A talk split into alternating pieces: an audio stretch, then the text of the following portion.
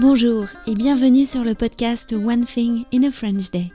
Aujourd'hui, vendredi 16 décembre 2022, cet épisode, le numéro 2196, s'intitule Proust et Joyce se sont-ils rencontrés? Petite odyssée parisienne. J'espère que vous allez bien et que vous êtes de bonne humeur. Je m'appelle Laetitia, je suis française, j'habite près de Paris et je vous raconte au travers de ce podcast un petit bout de ma journée. Vous pouvez vous abonner pour recevoir le texte du podcast, le transcript par email sur onethinginafrenchday.com. Il existe deux versions du transcript, le texte seul qui coûte 3 euros par mois ou la version enrichie à 5,90 euros par mois. Dans tous les cas, lire le texte est un excellent moyen de booster votre compréhension du français. Proust et Joyce se sont-ils rencontrés Petite odyssée parisienne? Aujourd'hui, Françoise et moi terminons notre odyssée sur les pas de James Joyce à l'occasion du centenaire de la publication de son chef-d'œuvre Ulysses à Paris. Après la rue du Cardinal Lemoine, la rue de l'Odéon, la rue de la Bûcherie, où se trouve la librairie Shakespeare Company, nous nous sommes rendus dans un autre lieu de pèlerinage pour répondre à la question suivante. Proust et Joyce se sont-ils rencontrés? Notre entretien n'a pas pu être enregistré sur place, mais je remercie chaleureusement le Ritz pour son accueil et la table qui nous avait été réservée. Alors Françoise, Proust et Joyce se sont-ils rencontrés? Bah, On sait qu'ils se sont rencontrés. On a plusieurs sources qui divergent quant au lieu euh, exact euh, où ils se sont rencontrés. On sait que c'était le 18 mai 1922, donc à quelques mois du décès de Proust, qui était déjà euh, assez malade, mais on sait qu'ils se sont rencontrés. Alors, ce qu'on lit aussi quand on fait des recherches, c'est que des choses un peu dramatiques, la rencontre n'a pas eu lieu, ils ne se sont pas compris, etc. Mais comme tu, as, tu viens de dire, Proust n'était pas en super forme justement le 18 mai, il se relevait euh, d'être malade. Et puis, euh, ils se sont rencontrés à une soirée. Donc, on peut imaginer que même de nos jours, ils se seraient pas rencontrés. Enfin, la rencontre n'aurait pas été étincelante, disons, tout de suite. Alors, où avons-nous décidé d'aller euh, pour célébrer un peu, en quelque sorte, cette rencontre qui, sans avoir vraiment eu lieu, a vraiment eu lieu? Eh bien, nous sommes allés au Ritz, qui était le, terrain de, de, Proust où il passait toutes ses soirées, où il allait emmitoufler dans toutes ses pelisses, et où nous avons euh, pris le thé sous le regard bienveillant de, du grand Marcel. Alors, donc voici votre joli programme cet après-midi, cette fin d'après-midi. Je vais commencer par le Kouglof, ici. Je vais faire passer devant vous au fur et à mesure. Donc le Kouglof, la tarte aux pommes et crumble. Ici, la, tarte dorée à leur fin, groseille et fromage blanc. Le pain d'épices et la tarte à partager agrumes et myrtilles. Le premier étage avec le roulé à la cannelle le feuilletage à l'orange, la madeleine au spéculoos et puis le biscuit florentin à l'orange. Et enfin le dernier étage avec la barquette au marron et le biscuit petit écolier au noix. Je vous souhaite, mesdames, de passer un très très agréable moment du thé ici au Salon Proust aujourd'hui. Merci beaucoup. Pour information, toutes les gourmandises de Noël sont sorties aujourd'hui. Donc vous faites partie des, premières à pouvoir en bénéficier, les découvrir.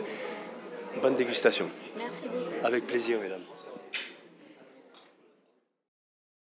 Oui, c'est vrai, car dans le salon Proust, où nous avons été très très bien accueillis, c'était vraiment, vous avez pu entendre Eric qui nous a présenté le goûter à la française. Euh, nous étions devant le feu de cheminée et effectivement sous le regard bienveillant de Proust, euh, qu'il y a une reproduction du tableau de Jacques-Émile Blanche, euh, qui est un portrait de Marcel Proust qu'on peut voir au musée d'Orsay et qui a été peint en 1895, alors que Proust avait une vingtaine, 20, 25 ans. Alors tu sais, ce que j'ai découvert en faisant quelques recherches, c'est que Jacques-Émile Blanche a fait également un portrait de James Joyce, mais beaucoup plus tard, en 1935. Alors, au début de, ces épisodes, j'ai précisé que toi, tu avais lu euh, James Joyce en anglais. Tu es en train de le relire. Et est-ce que tu serais d'accord pour qu'on regarde un peu de la manière dont a été traduite la première phrase du livre? Euh, euh, Tu pourrais nous la lire en anglais? Alors, la phrase en anglais, qui est, la première phrase de Ulysses, est la suivante. Stately, plump, Buck Mulligan came from the stairhead, bearing a bowl of leather on which a mirror and a razor lay crossed. A yellow dressing gown, ungirdled, was sustained gently behind him by the mild morning air. Merci Françoise. Et lorsque on lit Joyce en anglais, on ne peut pas s'empêcher à chaque phrase de se dire mais comment ont-ils pu traduire ça en français? Donc nous avons regardé et nous avons cherché plusieurs, enfin il n'existe en fait que deux traductions de Joyce. Donc dans la première édition, il est écrit Majestueux et dodu, Buck Mulligan parut en haut des marches, porteur d'un bol mousseux sur lequel reposait en croix rasoir et glace à main. L'air suave du matin gonfla doucement derrière lui sa robe de chambre jaune, sans ceinture. Et, dans l'édition de 2004, ils ont écrit En majesté, dodu, Buck Mulligan émergea de l'escalier, porteur d'un bol de mousse à raser sur lequel un miroir et un rasoir reposaient en croix. Tiède, l'air matinal soulevait doucement derrière l'homme une robe de chambre jaune dénouée à la taille. C'est très différent. Ben, oui, on sent que effectivement la première, euh, la première traduction veut trop coller au texte et ça donne quelque chose de moins fluide. Et puis par exemple, on peut noter L'usage du passé simple, l'air suave du matin gonfla doucement derrière lui sa robe de chambre jaune, qui me paraît pas être la meilleure euh, interprétation parce qu'on sent bien que là c'est une scène d'introduction, c'est le début de l'œuvre. On pose le décor, et quand on pose le décor en français, on utilise plutôt l'imparfait, et donc je trouve la deuxième traduction euh, supérieure qui dit l'air tiède, matinal, soulevait doucement derrière l'aube une robe de chambre jaune. C'est toujours intéressant, je trouve, euh, d'aller euh, regarder comment a été traduite une première phrase. C'est sûr. Ouais. Tu me parlais du, du courant de la conscience. Ah oui, ça j'adore tous les passages où justement euh, on a un accès direct aux pensées du personnage qui se promène et on a donc tout ce qui, toutes les pensées qui défilent dans sa tête euh, dans le plus complet désordre comme toutes nos pensées.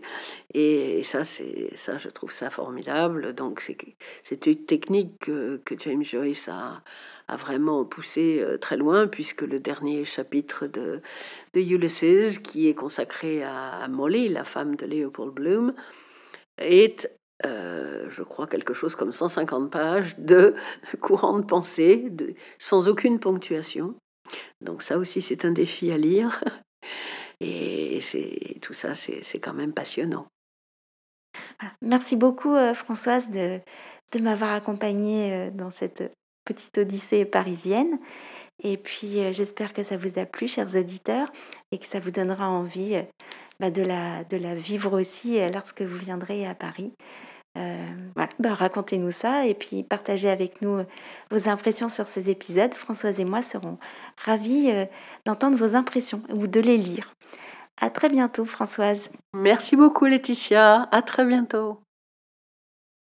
Mais oui, n'hésitez pas à partager vos impressions sur ces épisodes euh, en m'envoyant un email par exemple à frenchday.gmail.com ou bien en commentant un, un dernier post Instagram. One Thing in a French Day, c'est fini pour aujourd'hui.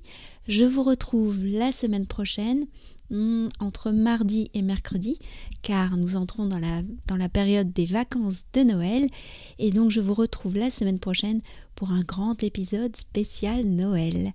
À très bientôt, bon week-end à tous, au revoir.